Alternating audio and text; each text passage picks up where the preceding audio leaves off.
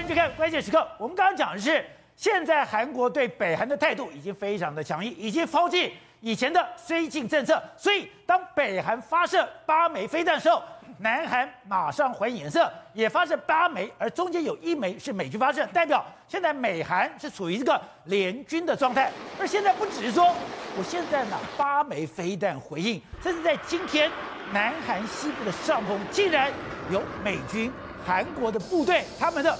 军队他们的飞机同时列队飞行，而这个列队飞行有 F 三十五、有 F 十五、有 F 十六，等于是全世界最强大的军机都在韩国的上空，示威的味道非常的明显。而且不是只有韩国，连日本跟美国也有一个飞机在空中列队飞行的状况。所以施总，这个我不是只有八枚飞弹回应，没错，今天在空中，哎，我就直接对着金正恩。我今天有来去自如，你无法防备的 F 三十五来打头阵，没错。还有我有踹门，跟我有强大火力的 F 十六跟 F 十五作为后盾。而且现在的尹锡悦真的是如同他说的，你北韩怎么对我说，我就怎么对你。你看这几天的时候，他不是射了八枚飞弹吗？这个金金正恩吗？他们有回敬八枚。不止回敬八枚，今天最新的消息是，美国跟韩国有二十架军机哦，里面包括 F 三十五 A 哦等等二十架军机，在韩国西南部的这个上空，在那边进行一个联合飞行。好，也就是我们看到这个，欸、这很壮盛的。对，没错，还有包括说像 F 十五啦，还有 F 十六啦，美国这个韩国出动十六艘，美国出动四架，这样的二十四二十四架的飞机在空中飞行，它告诉你什么？必要的时候，我可以直接就转个向，我就可以到北韩去打击你嘛。那还不只是这样，而且很恐怖。F 三十五 A，我们之前讲的，当当时两边紧张关系的时候，F 三十五 A、F 三十五 A 是有进去到了北韩的领空，没错，来去自如，北韩完全不知道。往前踹进去你的大门之后，轰炸精准轰炸之后，甚至做一个作战平台，指挥这边所有的飞机一起联合作战。哎，这是一个非常具有挑衅意味的动作。哎。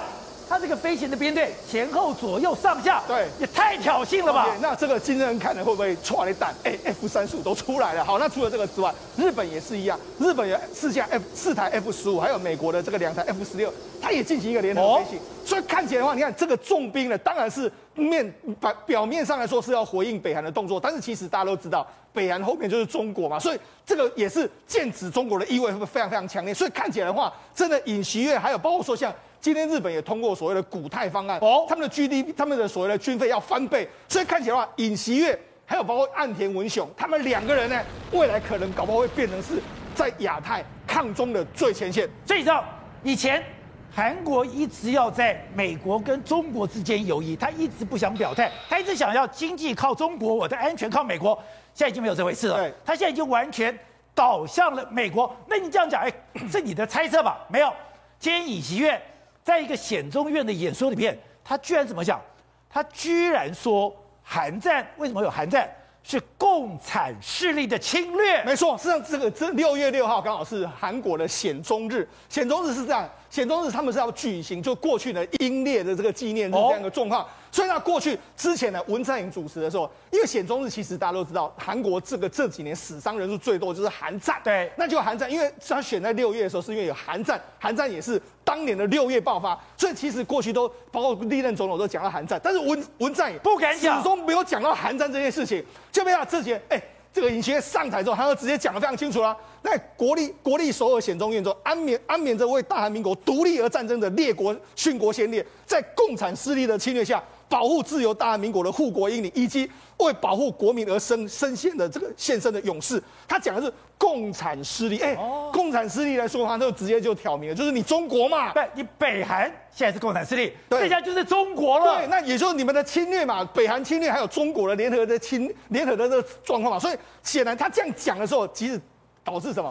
导致目前的中国对你这个讲话也是会非常非常感冒啊！哦，对，所以你就知道说，其实他意有所指的讲了这几个字，同时也可以把中国包含进去。哎，所以他现在已经不是远中，他根本就是反中了。对，所以你知道他的态度其实透过这一次在显中院讲的，他还直接点名了朝鲜嘛。所以在朝鲜。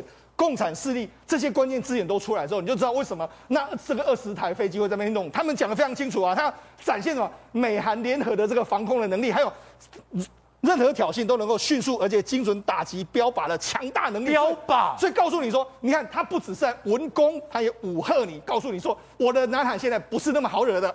好，那刚刚讲了，现在南韩这几年来他的建军不是讲吗？你打八枚，对，我也打八枚。你打的八枚，你的精准度其实没有很厉害，但是韩国打着八枚是扎扎实实的，哎，我是地对地，我是精准打击，对，我的误差范围只有在几公尺之内，是，也就是只要你敢发射飞弹，你被我侦测到，你的飞弹基地会完全被我拆摧摧毁，对，还不止如此。我的潜舰，我的鱼雷，对，现在南韩都有大幅的进步。而且我跟他讲，事实上南海为什么会倒向美国？其实有一个非常重要的原因，就是美国愿意把他的武器传给你。哦，未来你在军火上面的话，美国会给你开很多绿灯。所以对南海来讲的话，它的整个捆龙锁一样，日本过去被这个美国捆住，南韩也是一样被美国捆住。所以美国只要愿意灌注你这些资源的时候，南韩可以一要变成是军武大国，因为它有非常好的条件。对，比如说，你看，我们今天就在今天台湾的消息，不是有韩国的这个造造船业者来参加我们的国潜舰国造就有人泄露机密，韩国就来告发，你又来逮捕那些人。哎，原来我们潜舰国造里面很多关键的这个零组件是来自韩国的大宇造船啊。所以韩国会做潜舰？对，韩国，你看，这是韩国的，韩国现在有新建的这个张宝高级的这个三级的这个潜舰，它这个目前为止来说，它的吨位数是三千吨以上。三千吨以上能够自制的的自制的国家只有八个，而且它不只是说它可以自制所谓的钢体的结构，它的包括它的作战还有声纳系统，全部都是由国韩南南韩做了，它的已经自制率高达百分之八十左右哦，八十自制率。对，而且他们这几年因为一直在发展这个潜舰的相关的技术，他们包括说还有造关岛啦，还有夏威夷啦，去跟美国互相的交流的这个状况，而且他们现在还要怎样？他们现在还要自制一个他们的飞弹有十具以上，下一下一批。会有十具以上的垂直发射，因为从地面上直接发射飞弹出来。未来我不只是只有在空中武力对付你，在路面 MGM 武力对付你，他们也有潜射飞弹，我还可以在潜射飞弹里面做做对付你啊！他们还把准备把玄武二 B 型的弹道飞机，哎，弹道飞弹改造成做潜线发射，所以未来哎，金金正恩呢，你要担心的不是只有飞机啊，对，不是只有地面上的 MGM 嘛，还有海面下的潜舰发射的这个武器，甚至他们还自己做什么？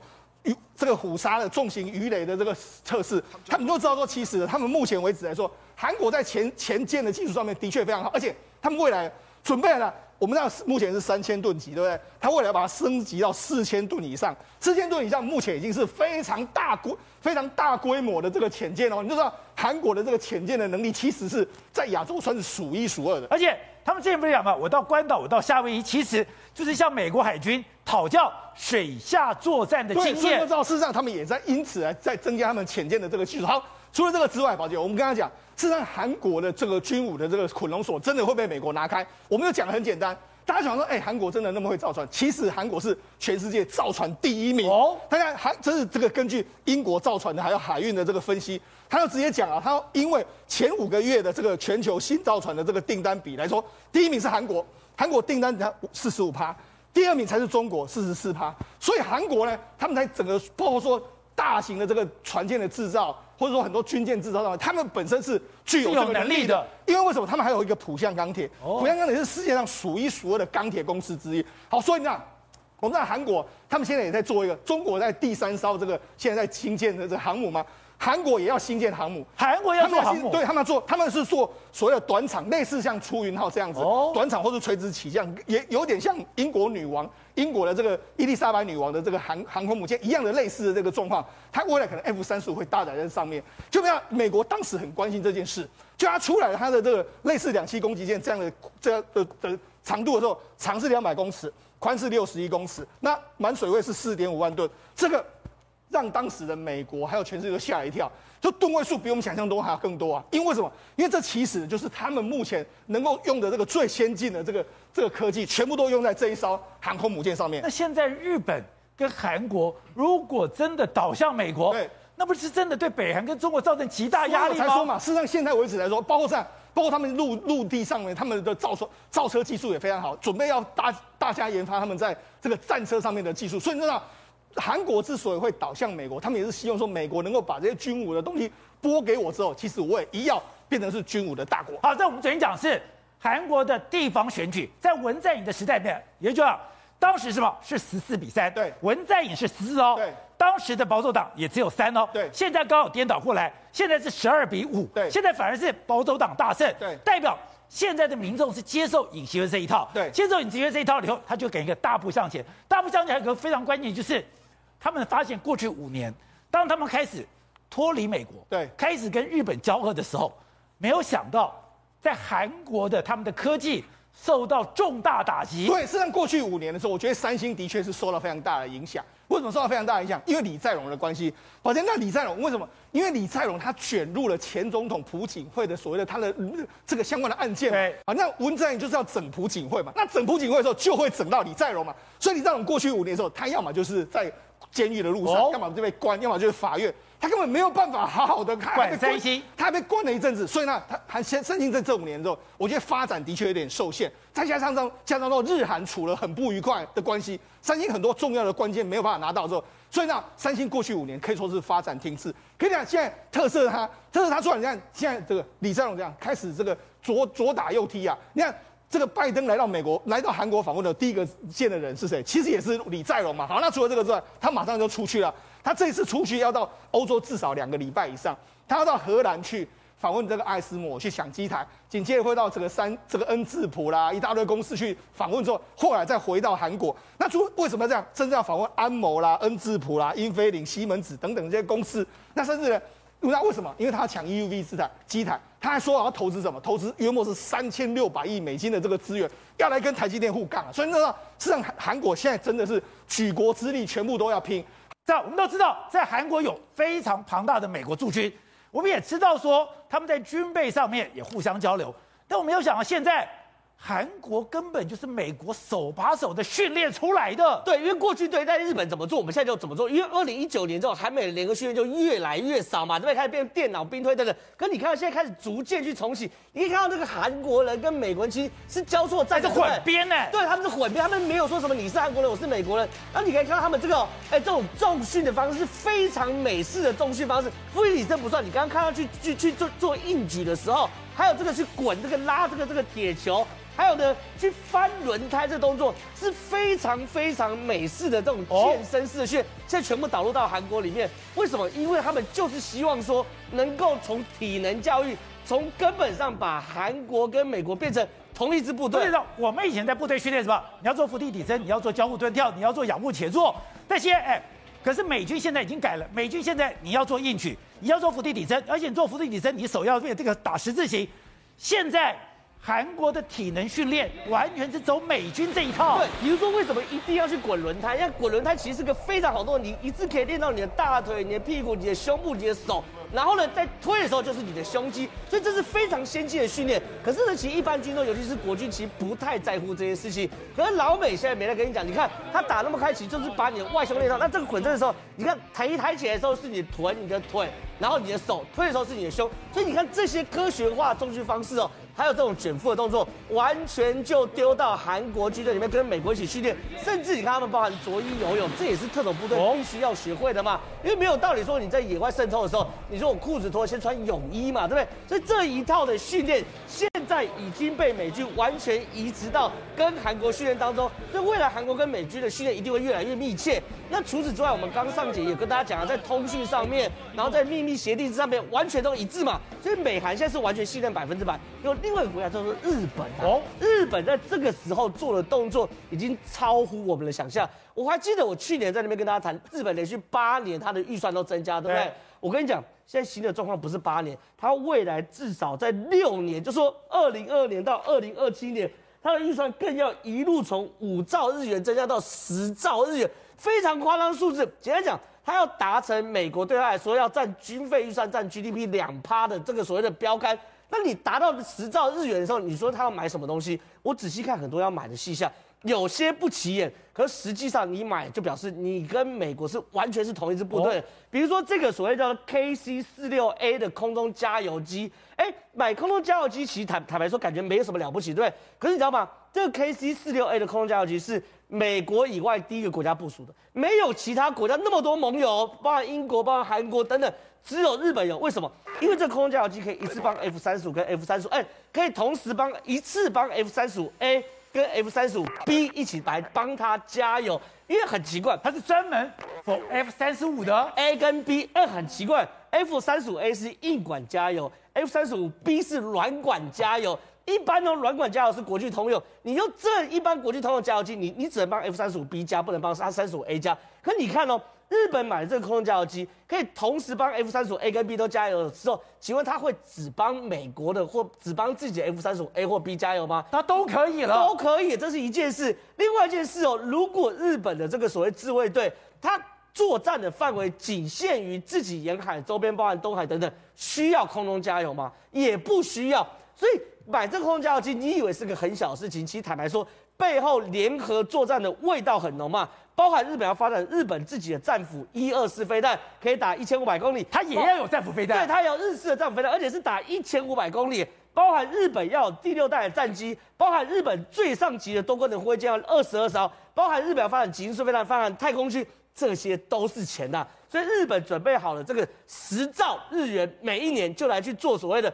对抗中国的动作，而且此外哦，它加完了以后，它就变成了全世界第三大的军事费支支出国家了。对，没有错。所以说，对于日本来说，它这个第三大的时候就已经彻底把俄罗斯干掉嘛。好，而且对于日本来说，它当然了，过去在整个指挥体系里面有非常多叠床架屋的概念。比如来看这个东西哦，这过去有在打仗的时候，或者说他们认为在救灾的时候，你看哦，日本这是防卫首相，首相下面会有防卫相，对不对？那其实最基层是陆制、海制跟空制，对不对？可是你有没有发现中间这样叠了两个，一个叫统合幕僚长，统合幕僚长其实就是参谋总长。可是你看统合幕僚长下面有个统合幕呃统幕运用部，讲讲它叠床架屋到多两层多一层，你看多一层状况之下，你知道吗？之前有人反映哦，我这个统合幕僚长哦，在救灾的时候，因为救灾系统作战嘛，救灾的时候光是往来首相官邸做报告。做报告完后，下面跟统统务运用部沟通，统务运用部呢再跟陆制、海制、空制去沟通，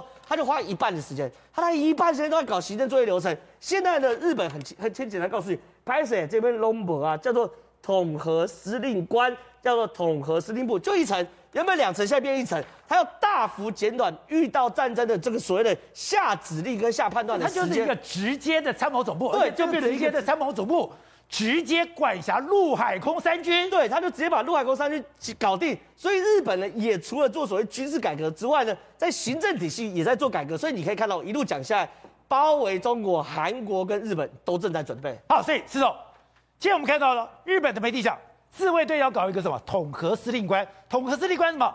是台湾有事的时候，这个部队的机动性，甚至有人讲，中国的媒体讲，对，军国主义要回来了，没错，因为。你有个统合司令官，就代表你有参谋总部，你有参谋总部，你就随时为作战做准备。所以，对于日本、韩国现在离中国越来越远，不但离中国越来越远，还站在中国的对立面，还跟美军联合在一起。这样的发展吓死中国了。没错，宝姐，事实上日日本的自卫队重新改革之后，统合司令官出现之后，其实它就变成是它三军都可以完全整合在一起。哦、你看这个过去的日本的这个这日本的陆有这个陆上自卫队、海上自卫队、空中自卫队，它有个统合运用部，然后统合幕僚长，然后之后才是防卫这个首相。但是现在他直接把这一员直接完全是把它整合在一起，对，整合在一起的时候，他就允许你这样快速的出兵去打击。所以这个对日本来说的话，过去军国主义的时代就是类似这样的编制嘛，我可以直接指挥，对，就首相可以直接指挥嘛。所以现在等于是回到那时候的这个编制。为什么中国会那么担心？伴随着他们的体制的改变之外，还有另外一个就是刚才郑浩提到了，他们现在军费大幅提升。你看目前为止来说，全世界军费实力最高当然是美国八千亿美金，再来是中国两千九百亿。目前的日本其实只有五百一十四亿啊，它在全世界是排第九。可是如果日本呢真的把它提到 GDP 的两趴左右，它的 GDP 就是月末是五兆美金，五兆美金的两趴就是直接一千亿美金，一千亿美金它就直接就跳到第三名，所以它可以拉近跟这个中国的这个差距。而且你知道这个这件事情来说的话，是获得日本民众的喜欢哦，这是日本民众支持，对日本民众赞成增加军费的有五十七趴，这维持现在军费有三十三趴。减少军费只有五点，只有五点九帕，所以也就大部分的人都认为说你要增加军费。那增加军费的时候，有一个很有意思的哦，就是越年轻的越越赞成。你看，这是十十八到二十九岁有六十四趴，三十到三十九的六十八趴，都是年轻人。越老了，他可能有有点二战的阴影的时候，他觉得会有点害怕。可你看，现在整个日本年轻族群都认为说，我们要增加这个这个武器的配备，所以在中国看到这个数字，我相信增加军费是没有阻碍的，没有阻碍。所以对中国来讲的话，它压力会非常非常大，它一口气就跳到这个地方来。对，那事实上以韩国来说，它也有军增加军费的可能性哦。因为韩国目前五百零二亿，对不对？事实上，它如果要达到 GDP 的两趴，它也要增加一，它也可以增加，也可以增加。所以现在等于是韩国跟日本两个国家都增加军费起来之后，对中国的压力，那毫无疑问是非常直接感受得到的。而且我觉得中国很妙的是，你已经面临了世界的敌意的时候，你不但没有退缩，对，你还开始讲讲。华盛顿邮报就说，北京竟然在柬埔寨要设立秘密的海军基地。哎，我们知道现在韩国要进来了，日本要进来了，你要这边设军事基地，你不是让大家更恐惧吗？对，事实上对中国来讲的话，它必须要这个有一个破口。为什么要个破口？实际上，这个它在柬埔寨这个云南基云南的海军基地这个地方设立一个非常大型的基地。现在传言是说，可能未来的日本哎中国的解放军的船舰可以到，它在这个地方甚至还要盖一个机场，所以未来可能是空军、海军都在这个地方。其实，在过去一段时间呢，在柬埔寨这个原本是商用港，商用港里面有一些中国哎美国的设施，就让美国设施它现在完全拆掉，哦，外国的设施完全都把它拆掉，就只有中国能够进去。那为了这个地方来说，宝杰，其实它是为了两个原因。哪两个原因？第一个，它在柬埔寨这个位置，就在约莫在这边。我们知道，其实它可以快速的进入南海哦，因为南海如果南海有冲突的话，除了从三亚过来的之外，其实这个地方距离这个尤其有争端的这个南海的南边，它其实是比较近，比中国要略近一点点。对。再就是说，必要的时候，如果真的发生台海战争，或是亚洲出现战争的时候，美国可能会驰驰援的军队会从新加坡出发。对。新加坡出发之后，我可以在南海拦截拦截你，所以他就等于说，他他们很担心说。恐怕会阻碍这个美军援台，主要原因就是在从新加坡或是从从这个南海经过的这个部队会被他截击。所以呢，中国显然他也是知道说你会对我有一些相关的状况，他可能没有大型的油弹库，他可能只有到那个地方去整补一下、停靠一下就就过来。所以那事实上现在全世界都在防范说中国你会到哪里去设这么多的军港？那你当然目的当然是为了美国的这个挑战美国的霸权，所以美国绝对会紧盯你的一举一动。好，董事长。他讲到的日本、韩国原来都是非常强的军事强国，现在两边的态度这么明显吗？特别是尹锡悦在他的险中节里面，居然讲南韩对不对？韩战是共产主义的侵略，那不是摆明的跟老共作对了吗？呃，这不是作对，这是他为了国家生存的需求。尹锡悦现在的问题非常严重，他现因为他现在面临到的是北朝鲜也态度也做做做了极大的改变哦。哎，北朝鲜现在你看，北韩现在目前发展的可能性，就只有一条路可以走了嘛？哪一条路？核武。核子武器只有走核武一条路了。因为以两国的以南北韩的实力来讲的话，大相亲，这些差距太远了啦。他等于说是绝对优势的，可以碾压北韩，对，一点问题都没有。那可是那金正恩怎么可能束手就缚？那只有一招可以救他自己的国家，就是发展核武。对。在发展核武，所以北韩真的会搞核武？他有基础的，已经有试爆过。那核武的问题，核武不是一个困难，是核武的带载具比较困难。它的飞弹、它的导弹能够带着核武去去引爆、去攻击必要的那些标的物，那比较。所以火箭很重要。所以它现在有洲际导弹了嘛？它有洲际导弹，如果能够发展核子弹头的话，就可以直接攻打到全世界任何一个国家，尤其是美国嘛。所以这个是是北朝北韩这两天有可能新的一个变化的开始。所以今天你看到这个这个这个呃美军跟韩军的一个空中的威慑的这个态度出来就知道。那我个人认为在空中交战的可能性比较低，因为北韩的空中空军很弱嘛。但是海上的一个冲突，因为海域的非常广广阔，不排除有很多怪事会发生。对，就像延平舰一样。所以我个人认为非常紧张的关系，要非常小心的。延平岛天安舰。对，这个事情有过去发生过嘛，对不对？然后你看看当时的南韩，不是鼻子摸摸就算了嘛？那现在这是有可能吗？不可能了，跟你干的嘛。所以这个目前在朝鲜半岛确实是一触即发的态势。但你看日本的情况呢，也是非常严重。日本现在很简单嘛，安全文雄他已经全世界趴趴走，对，他准备在这个月的月底去参加北约的高峰会议耶，哎。这个是从北这个日本由北约成立以来啊，第一个邀请的日本首相来列席的，这什么意思啊？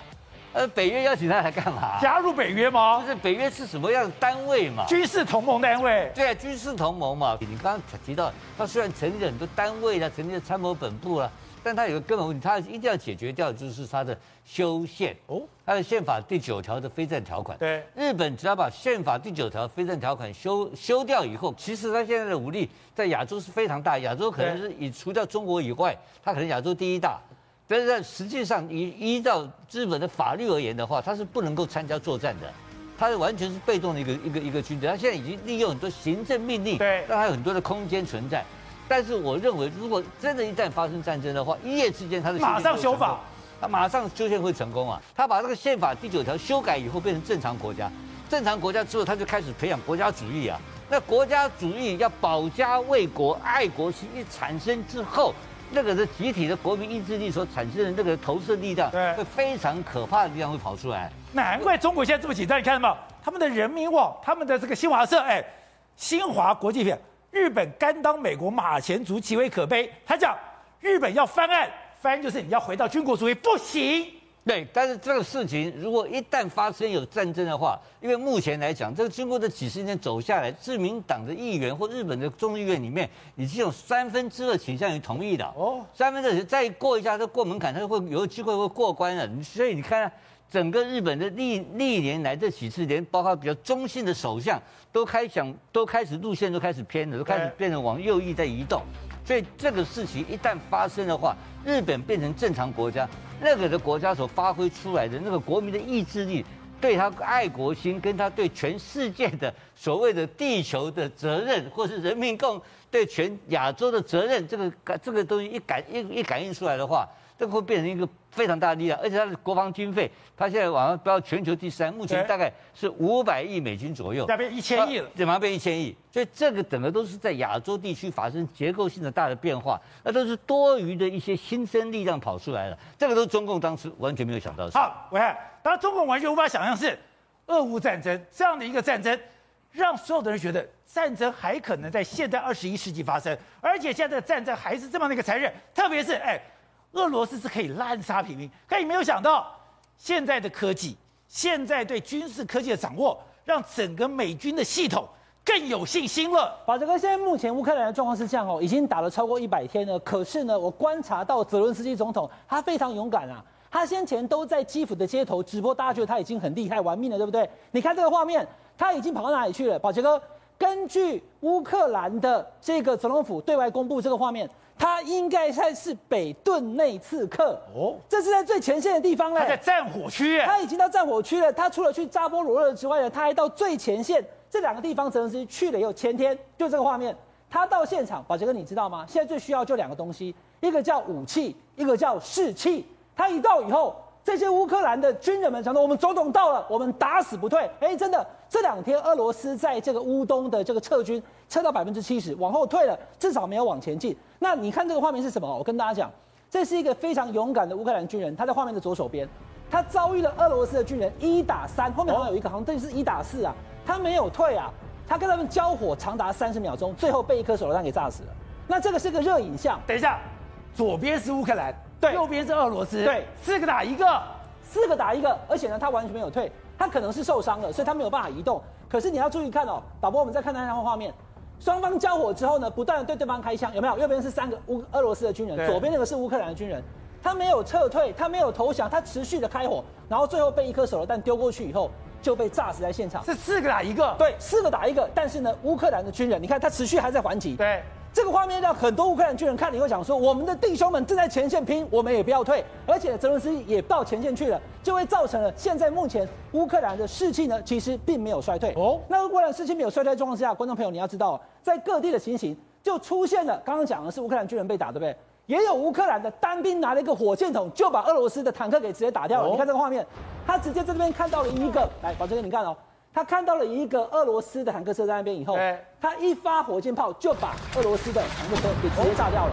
所以呢，乌克兰军人现在目前正在努力的还击俄罗斯，而俄罗斯现在目前第一个我想到扎波罗热，泽伦斯基总统有去，然后呢，刚刚所讲的，在这个宛若死城的这两个地方，就是泽伦斯基总统讲的北顿涅茨克跟利西昌斯克这两个地方，现在目前因为是最前线的，整个在乌东最东北的地方了，他要把顿巴斯地区。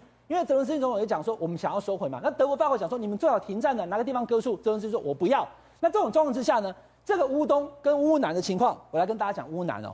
好，宝杰哥，你看这个地方叫梅利托波尔，然后呢，这个是赫尔松。那刚刚讲的最前线的乌东在这里，对不对？对。梅利托波尔，你看它的路线，它可以到乌东，呃，我可以到乌东，可以到这个克里米亚，可以到乌西，它是一个交通要塞。这个地方其实已经被俄罗斯占领了，红色的地方。之前被占领。对，它现在目前其实有很多的俄罗斯军队在那边。可是呢，奇怪，这个梅利托波尔好像有一个鬼之部队哦。每天晚上睡着之后，因为他现在是俄罗斯军在这边，对不对？然后有很多的这个居民呢，他开始要去领用俄罗斯的护照了。每天早上起床就发现说，哎，怎么路边贴了很多海报了？谁贴的不知道？说不行，你敢拿俄罗斯的护照是叛国哦，不可以使用俄罗斯护照，对不对？这个是对目前还住在乌克兰梅利托波尔的乌克兰民众讲说，不要拿俄罗斯的护照。但是另外这个更残忍的是什么？你看黄色的裤子，蓝色的上衣，这就是乌克兰的国旗。对，他神不知鬼不觉的告诉俄罗斯人讲说，我们即将来。把你做成肉饼，你们即将成为肉饼，所以我们要反攻了。所以他有暗杀动作。他现在请，又不重点是他每一个电线杆上面都贴这个海报，可是我不知道你什么时候贴的。那这个梅利托波尔的前市长都讲说，现在目前军队已经在这里了，乌克兰军队准备要收回这个城市，所以很多俄罗斯的士兵他没有战力的，没有这样的事情状况下，居然开始往外退了。他们不想继续占领的地方了，因为已经看到乌克兰的军人正在这些地方出没，想要收回梅利托波尔。对的。今天南韩的媒体报道说，哎，他们抓到一个人，他说在南韩的造船厂工作，他会造潜舰，他前一段时间竟然在台湾，他竟然在台湾是，他去偷南韩的潜舰技术来做台湾的国建国造。事实上，台湾国建国造啊，受制于中共的打压，所以呢，我们没有办法得到也某些某些特定的国家呢给我们什么技术嘛。但是呢，我们只好用其他的方式，用什么方式？用民间的方式得到世界各国工程人员跟相关潜舰制造人员的技术哦，那是最重要的。所以呢，有人说统计过，大概有七个国家那么协助我们制造这个所谓的国建国造嘛。那也有人说，其实不是七个，是十四个国家。那么现在的这个为什么会有这个朝鲜日报的相关的报道呢？它的报道是三月的时候。把六名六名怀疑有卷入，把这个相关的，他直接指明张宝高级的这个等于说潜舰哦，相关的蓝图啦、设计啦这些技术啊，那么涉嫌没有经过这个等于说呃南南韩政府的同意啊，悄悄的把这些啊移转给台湾，知道这些技术就对了。然后呢，还逮捕了这个所谓公司负责人的弟弟啊，拘拘留他了。那现在呢，说进一步把这个公司的负责人人在台湾啊，说把它进行通缉啊。你说有没有南韩的人员呢，在台湾协助国建国造？当然有啊，因为我说过了，最多十四个国家，搞不好都有很多很多人，包括欧洲也有很多国家。那么里面的这个人员呐、啊，都来到了。那我好奇，那我们到底是用哪个国家的系统？呃，你记不记得？那么蔡英文总统说，他们平均年纪都非常的轻嘛。对。那有事实上加起来有两三百个人呐、啊，那么协助，而且来来去去，来来去去的。这次卷入这家国，这这家公司叫做 SI 公司啊。其实我们更重要的有一家 GL 公司，是包括整个设计，包括潜舰的这个设计啊，GL 公司等等啦，那么都由他来设计。那这个 SI 公司是负责什么？朝鲜日报报道说啊，他拿到了呃啊台湾三十五亿的一个合约订单嘛。那今天会卷入这个事情，是因为南韩的媒体指控说，他把油水分离器，还有一些电瓶的这个相关固定的相关的技术呢，转移给台湾。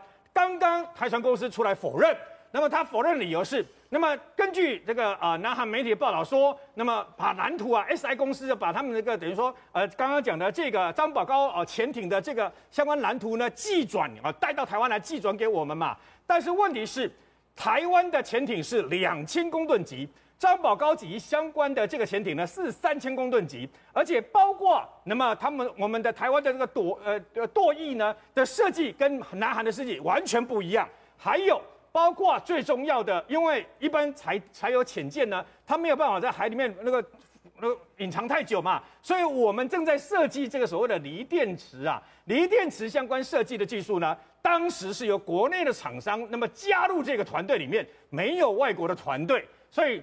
他指直指啊，台船就直指说，其实这是这家公司自己内部的一些问题啦。因为呢，有些厂商不断的检举。不过，我们还是要特别讲，就是因为台湾八艘潜艇这个商机太大，其实从一开始到现在，有一些军火商，不管是台湾的还是国外的，如果拿到不拿不到标案的话呢，他就私底下去检举。到处去爆料，甚至于出卖我们台湾相关的这个等于说啊、包括新闻啊、技术等等啊，他也一定要拿到这个标单。你不要忘记了，过去三十几年前的尹清枫命案，就是为了一个拉法叶舰跟一个所谓的猎雷舰相关的 commission 要抢订单的问题，牺牲了一个尹清枫少校，动摇国本，到现在都没有办法查出所谓的真相嘛。所以这次为了潜舰国造，虽然美国给我们的红区的这个武器跟包括声纳的技术。但是其他包括那个